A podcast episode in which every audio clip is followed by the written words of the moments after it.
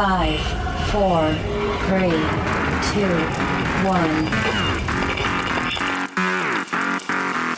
Ha llegado el momento, tu momento para disfrutar, para divertirte, para informarte. Este es tu momento de ser libre en nuestra frecuencia. Ponte los audífonos, vivamos, la experiencia.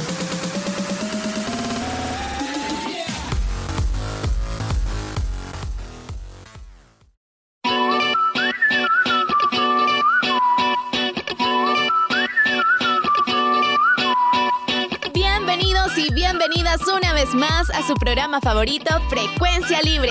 Les saluda su amiga Sandy Cortés y en esta ocasión vengo súper emocionada y feliz por estar una vez más con ustedes compartiendo estos minutos llenos de entretenimiento y muchas novedades. Hijuela, además hay otro asunto por ahí que me tiene contenta y es que tenemos un nuevo integrante. Bueno, ni tan nuevo. Él ya había estado desde antes en el colectivo, antes de nuestro nuevo formato. Y se trata de Giovanni de León, hola, hola amigos, es un gusto volver a compartir con todos ustedes y además estar disfrutando de este tan buen y nuevo contenido que nos traen estos chicos. Hoy venimos muy activados y dispuestos a disfrutar, ¿o no es así Sandy? Por supuesto que es así. Y es más, hoy les traemos un programa que estamos seguros les va a impactar. Así es Sandy, ¿y qué te parece que sin más preámbulo le damos inicio a esta nueva aventura? Estoy de acuerdo porque mira, hay algo muy importante que yo creo que a todos nos puede interesar y justamente de eso nos hablarán en nuestra primera sección. Exactamente Sandy, pero tal y como lo dijiste, a nosotros nos puede interesar por eso de que somos curiosos, pero a los que más les va a gustar es a los que ya están ejerciendo su trabajo como docentes. Así es, pasemos ya con Andrea Portillo que nos hablará sobre las claves para una mejor educación en la sección Estudio 64.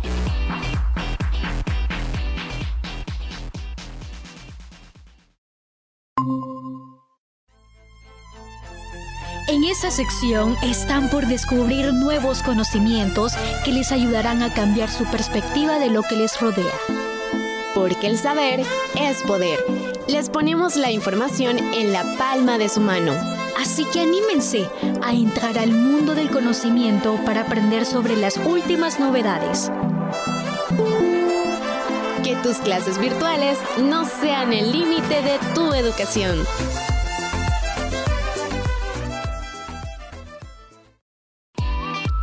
Chicos y chicas, esta es tu sección Estudio 64. Espero que cada uno de ustedes se encuentre muy bien de salud. Les saluda su amiga Andrea Portillo que los acompaña cada cierto tiempo en este programa de Frecuencia Libre. Debo de aclarar que esta sección cumple con el objetivo de ayudar tanto a los estudiantes como a los docentes para depositar contenido de primera mano e importante para cada uno de ustedes. Además, les colaboramos en buscar tips y que los puedan poner en práctica más ahora que aún seguimos con nuestras clases virtuales. Ahora bien, quiero comentarte que si tú eres docente, estás iniciando a dar clases virtuales o presenciales, tenemos algo especial para ti. El título de esta sección es Claves para una mejor educación. Se los repito, claves para una mejor educación. Te puedes preguntar, ¿qué debo de hacer para dar una enseñanza eficaz y de calidad? Es por ello que te daré algunos tips que te servirán muchísimo. Nuestro tip número uno es aprovechar todos los recursos disponibles desde casa, ya sea realizar cursos o diplomados, más ahora que puedes encontrar muchísimas plataformas gratuitas que podrán formarte. Te mencionaré algunas plataformas que son InsaFor Online, Google Actívate, Coursera, entre otros más. Recordemos que el aprendizaje no solo se realiza en un salón de clases o en el espacio virtual, sino debe ser en todo momento, debemos de convertirnos en autodidactas. Este consejo también puedes tomarlo si tú eres estudiante. Ahora tenemos el siguiente tip y este va de la mano con el primero y es aprovechar la tecnología, utilizando diversas plataformas para ayudarte con las tareas, realizar o recibir clases, cosa que algunos tienen más experiencia. Existe una plataforma que te puede servir mucho y es Google for Education, que permite preparar las clases a distancia, dejar tareas, evaluar a los alumnos, etc. Organizarse. No puedes liderar a un grupo de chicos y ofrecer contenido sin antes planificar para ahorrarte en muchos aspectos. Por ejemplo, existe una aplicación educativa que te puede servir mucho y es Educalink. Esta fue diseñada para ayudarte en todo momento, no siempre será necesario utilizar un papel y lápiz. Ahora tenemos la última, pero no menos importante, y es tener altas expectativas. Y lo más importante, la paciencia. Estas son puntos clave y esenciales para poder ayudar a tus alumnos o aprendices. Esto te ayudará a saber cómo actuar ante cualquier dificultad y poder controlar cualquier situación que puedan generar los alumnos que estén a tu cargo. Sé que nos hace falta muchísimos consejos más, pero en el próximo programa hablaremos y haremos una parte 2. Esperemos que estén pendientes y siempre con la misma actitud positiva. Me despido, soy Andrea Portillo y esta fue tu sección Estudio 64. Nos veremos en la próxima si Dios lo permite. Que tu interés por tener más conocimiento siga creciendo, continúa sintonizándonos. Nos escuchamos hasta el próximo programa.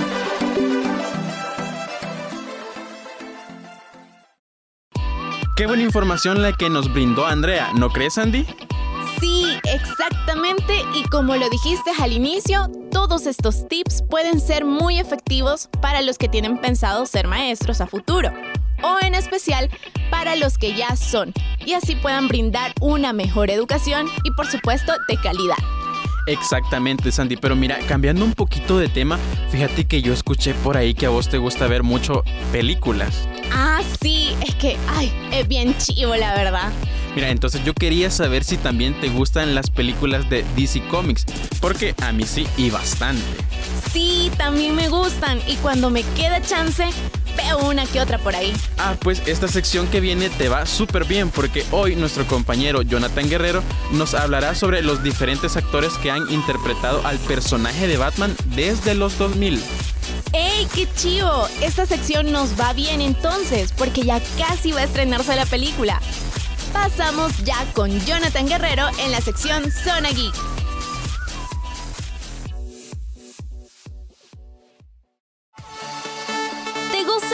De Marvel, DC Comic, anime, el manga o los videojuegos? De esto y más hablaremos aquí, en Zona Geek. Un lugar donde todos los fandoms son bienvenidos.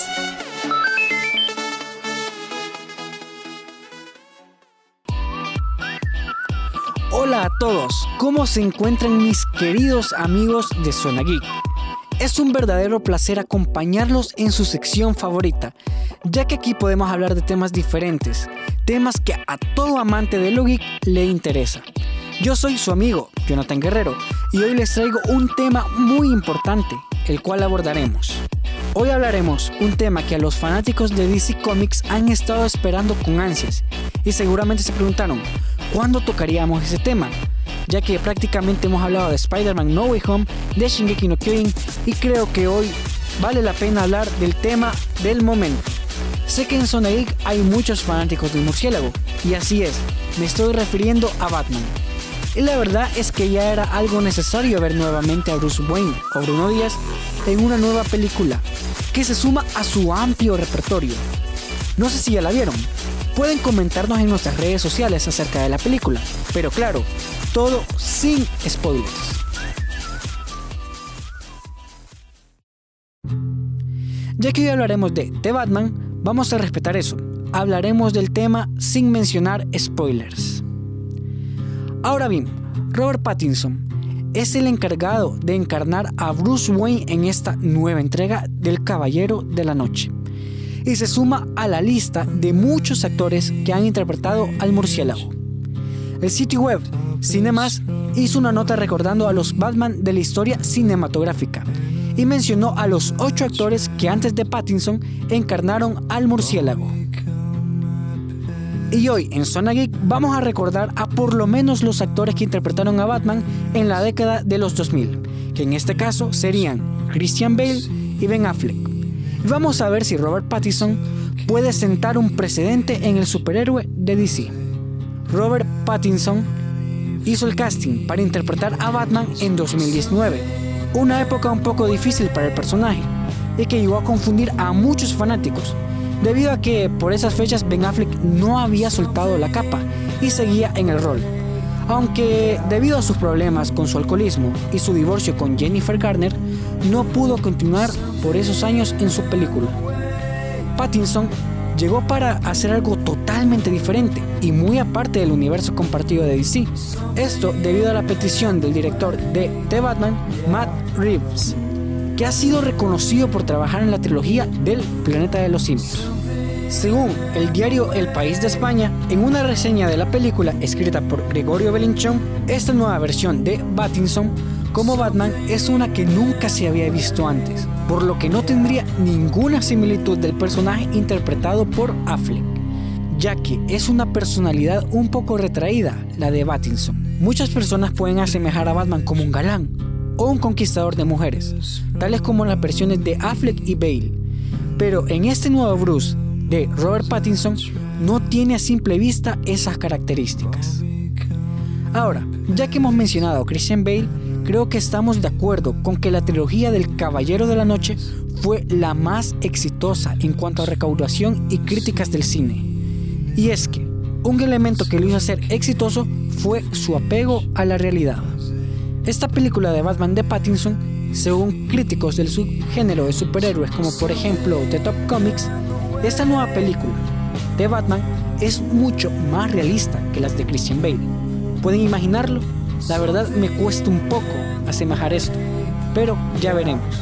En cuestión de régimen físico, Pattinson puede asemejarse al físico de Christian Bale, aunque sinceramente está muy lejos de lo que fue Ben Affleck en cuanto a su contextura física. Estos Batman, sea para bien o mal, han sentado un precedente en la historia moderna del personaje Robert Pattinson tuvo una larga tarea para interpretar al Caballero de la Noche, y creo que si se mantiene la visión del director Reeves, puede ser una de las mejores sagas. En el sitio web de crítica cinematográfica Rotten Tomatoes, The Batman debutó con el 96% de críticas positivas hacia el filme.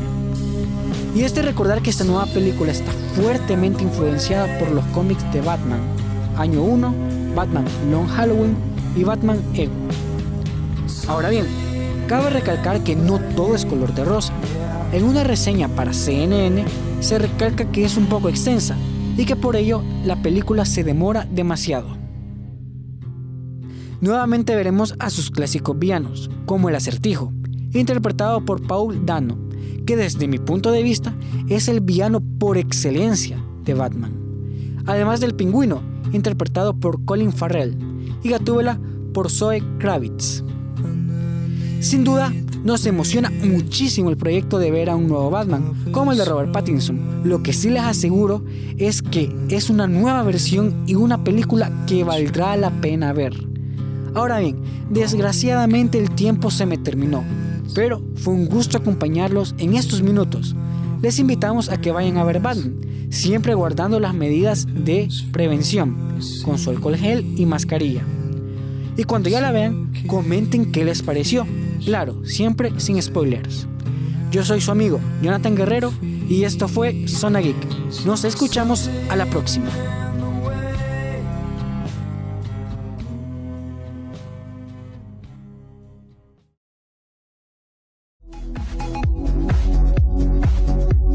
Zona Geek, un lugar para todos los gustos. Hasta la próxima.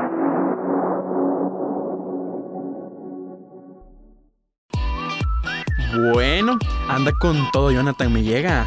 Sí, definitivamente estuvo bien interesante la sección. Bueno, Sandy, pero pasemos ya a una de las secciones que más me gusta porque siempre conozco algo nuevo e interesante. Buenísimo, entonces prepárate que vamos ya con lo que no sabías en 30 segundos a cargo de Paola Rogel.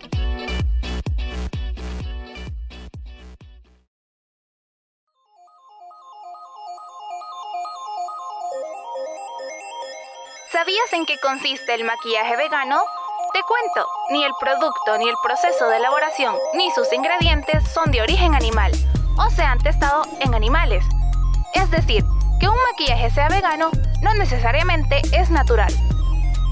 Además de contener ingredientes minerales y vegetales, estos deben ser seguros, como marca la regulación española y europea. Algunos de los activos que podemos encontrar en los maquillajes veganos son manteca de cacao, aceite de aguacate, aceite de jojoba, manzanilla, vitamina E, entre otros.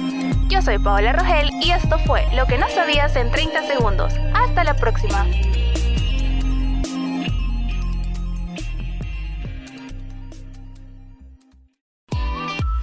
Ay, nunca me canso de escuchar a mis compañeros en esta sección.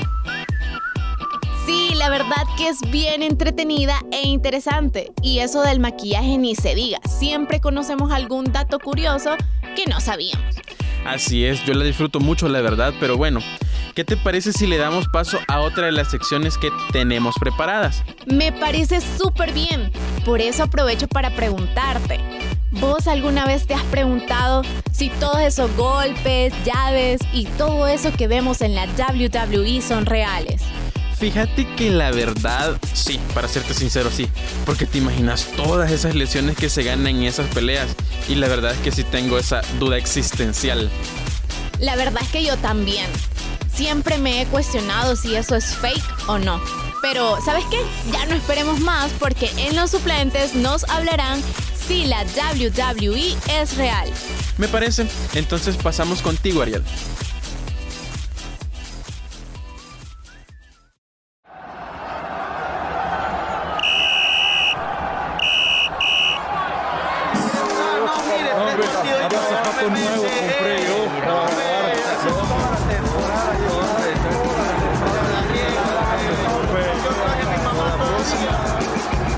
El pitido del árbitro y el encuentro finaliza. Y los suplentes no pudimos estar en el campo, pero sí les traemos toda la información que no pudieron escuchar.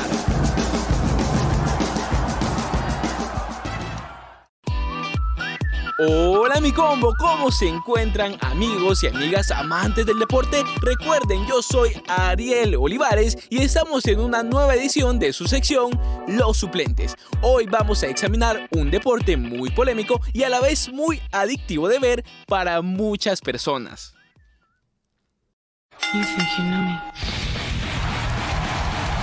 El deporte del que vamos a hablar es la lucha libre, pero no cualquier lucha libre, sino la lucha libre estadounidense, que creo que a más de alguno nos tuvo sentados enfrente de la televisión, debido a la emoción, los golpes, esos movimientos desde la tercera cuerda o cuando se golpeaban con la silla o con las escaleras. Específicamente hay una empresa que es pionera en el entretenimiento deportivo y es la famosa WWE. En 1980, Vince McMahon adquirió la empresa de su padre y desde entonces todo fue una revolución en el mundo de la lucha libre estadounidense. John Cena, La Roca, CM Punk, Undertaker, Rey Mysterio, Seth Rollins, Randy Orton y muchos más han sido las superestrellas que nos han emocionado a la hora de subirse a un ring. Sin embargo, la duda que muchas personas han tenido a lo largo de la historia es que si este deporte es real o no. Por ello vamos a responder esa interrogante en este programa. Según el periódico El Tiempo de Colombia, que justamente sacó una nota sobre el tema en previas a la llegada de la empresa en 2019 a tierras cafeteras, y parte de las cosas interesantes que informa son algunos mitos de las luchas de las superestrellas. Justamente el primer mito desmentido es el de los golpes, ya que estos son reales. Los golpes a la cara, los bombazos en la espalda, los codazos y los golpes en el pecho. Ahora bien, estos luchadores tienen mucha experiencia realizando este tipo de movimientos, ya que antes de subirse a un ring de la WWE necesitan un entrenamiento sofisticado. Recientemente, el rapero Bad Bunny, que es un artista muy popular entre los jóvenes, participó en la Royal Rumble de enero del presente 2022. Por ello, el conejo tuvo que pasar por un entrenamiento antes de subirse a ese ring. Sin embargo, aunque todos estos golpes sean reales, todo cambia con lo siguiente. Y es que cada uno de los luchadores tiene a un escritor detrás que les indica las rivalidades del combate, qué es lo que dirán en el micrófono y además influyen mucho en quiénes son los que van a obtener los cinturones de campeonato. Tranquilos, tranquilos, tranquilos. Sin duda hay mucha más realidad en las luchas de lo que pensamos. Ángel Garza, un luchador mexicano que actualmente está en la WWE, contó cosas muy interesantes en los combates y de las decisiones creativas de la empresa. Así que, como un veredicto final, se podría decir que la WWE y específicamente la lucha libre estadounidense es real, aunque está influenciada por diferentes guionistas que ayudan a enriquecer los programas del entretenimiento deportivo.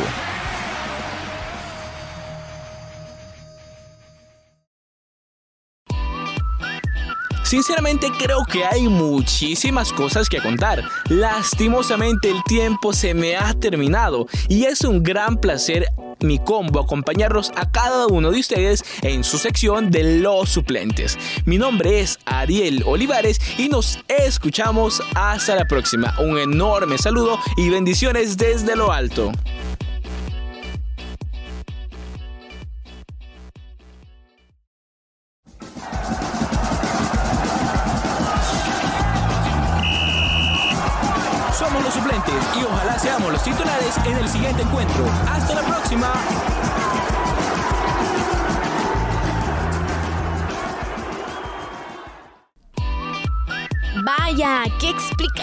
La que nos dio Ariel. La verdad que todos esos datos nos dejan más claras las cosas, ¿o no, Giovanni? Claro que sí, Sandy. Varias de esas cosas las desconocía, la verdad, pero bueno, hay otra cosa que me llama más la atención. Ah, nombre, a ver, contame cuál es esa otra cosa que te llama la atención. Fíjate que esto ya es bien aparte porque se trata de política y es que me gustaría saber más sobre los acuerdos que El Salvador ha hecho con Turquía. Sí, ese es un dato muy interesante. Pero, para no quedarnos con las dudas, hoy en la sección Pan y Circo, nuestro compañero Mariano Mendoza nos compartirá más sobre este tema. Va, me parece. Vamos contigo, Mariano.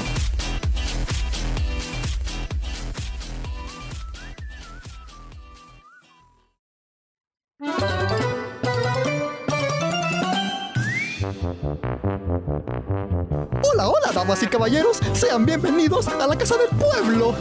Digo, a, nuestro honorable circo. eh, eh, no, perdón, este, a nuestra sección. Hoy habrá un nuevo material para memes. Perdonen mis queridos amigos, pero en la Casa del Pueblo siempre abordamos temas de mucho interés para todos. Porque el pueblo así lo quiere.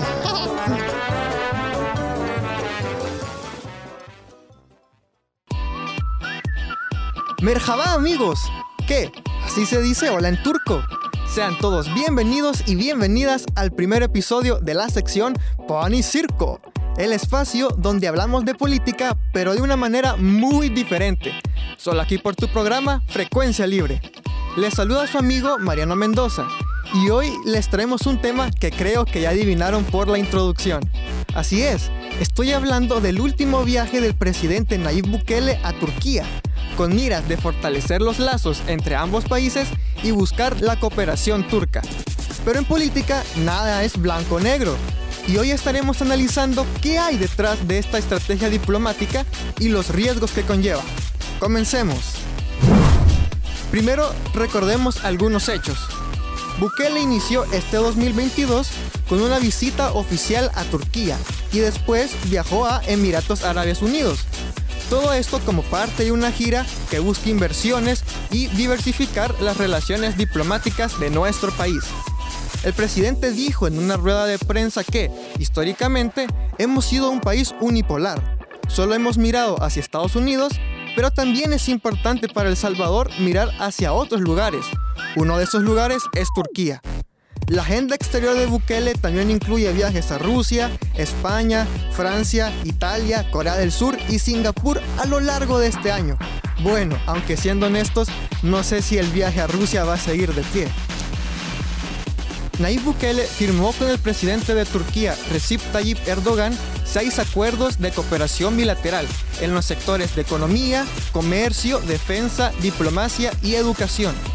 Entre los proyectos más sonados está la construcción de una central geotérmica, el lanzamiento del primer satélite salvadoreño y la adquisición de drones armados.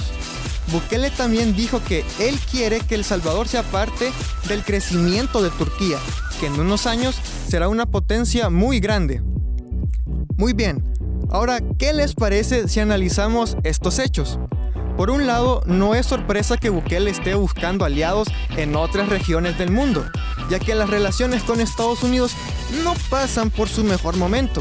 Y de hecho, varios de sus funcionarios y exfuncionarios se encuentran en la famosa lista Engels. Y la verdad, entablar relaciones con otros países no tiene nada de malo. Vivimos en un mundo multipolar y globalizado, donde es bueno buscar otros aliados y no solo Estados Unidos. El problema radica en qué tipos de aliados buscamos. Comencemos por Turquía. La predicción de Bukele sobre que Turquía será una potencia mundial dista mucho de la realidad. A finales de 2021, la moneda turca, la lira, se desplomó un 45% frente al dólar, alcanzando un mínimo histórico. Esto ha generado una evidente inflación y aumento de la pobreza en aquel país. Los que se llevan la peor parte sin duda son los jóvenes. Turquía tiene la cuarta tasa más alta del mundo de jóvenes sin empleo, según la Organización para la Cooperación y el Desarrollo Económicos, OCDE. Sin duda, ese crecimiento económico de Turquía se ha estancado. Por otro lado, son muchos los organismos y países que consideran al presidente Erdogan un autoritario. Como dicen sus críticos, el llamado erdoganismo es un régimen que combina autoritarismo electoral, populismo, islamismo y nacionalismo. Resulta llamativo ver que, salvo por el islamismo, son las mismas críticas que recibe Nayib Bukele, como dice el dicho, dime con quién andas y te diré quién eres. Como último punto, la Asociación de Defensa de la Libertad de Prensa también señala que Turquía es uno de los países del mundo junto a China que más periodistas mantiene en la cárcel. Veamos ahora, ¿qué busca El Salvador en Turquía? No sé ustedes, pero yo creo que deben existir prioridades. El Salvador debería enfocarse en fortalecer sectores como salud, educación o conseguir soberanía alimentaria, en lugar de adquirir drones militares, aunque no me sorprende viendo la vía autoritaria que toma nuestro país. Y por un lado, qué chivo que vamos a tener nuestro satélite. Pero yo aquí sigo esperando que reparen los baches de mi colonia y el problema del agua.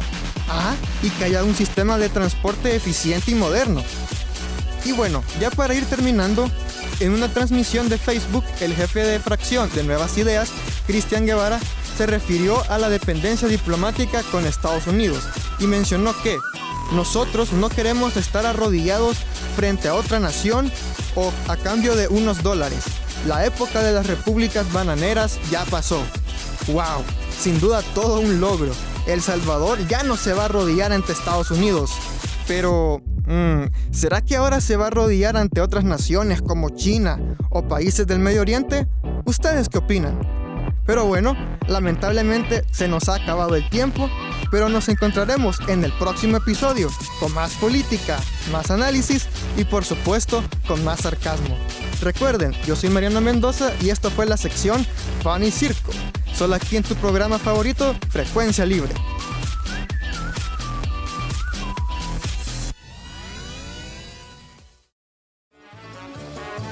Gracias, hermoso público. Se da por terminada esta sesión plenaria. Eh, eh, digo, digo, la sección. ¡Ay, qué maravilloso! Nunca habíamos oído algo así. Hasta el próximo pan y circo. No mencionaste el jefe. Tonto.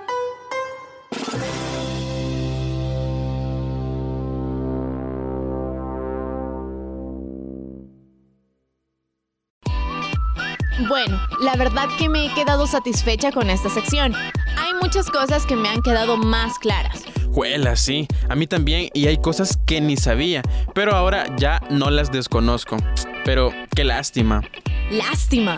¿Por qué, Giovanni? Porque se nos ha acabado el tiempo, Sandy. ¿Qué? ¿En serio? Yo ni siquiera lo sentí. Pero, espérate, nos hace falta una cosita más. Ah, sí, es cierto. No podemos despedirnos sin antes darle la recomendación musical. Así es. Por eso pasamos entonces con Blinding the Lights del cantante The Weeknd.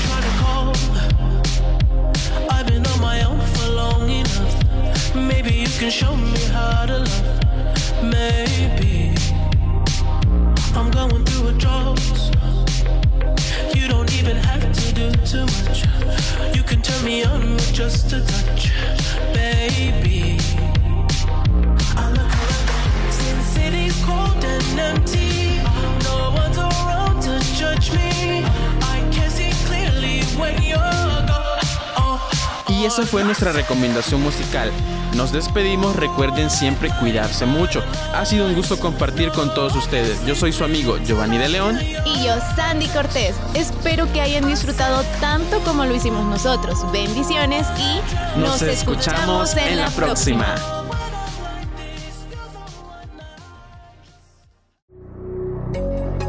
Este fue tu momento, nuestro momento en frecuencia libre. Esperamos que hayas disfrutado. Quédate pendiente de nuestra próxima edición. Frecuencia libre.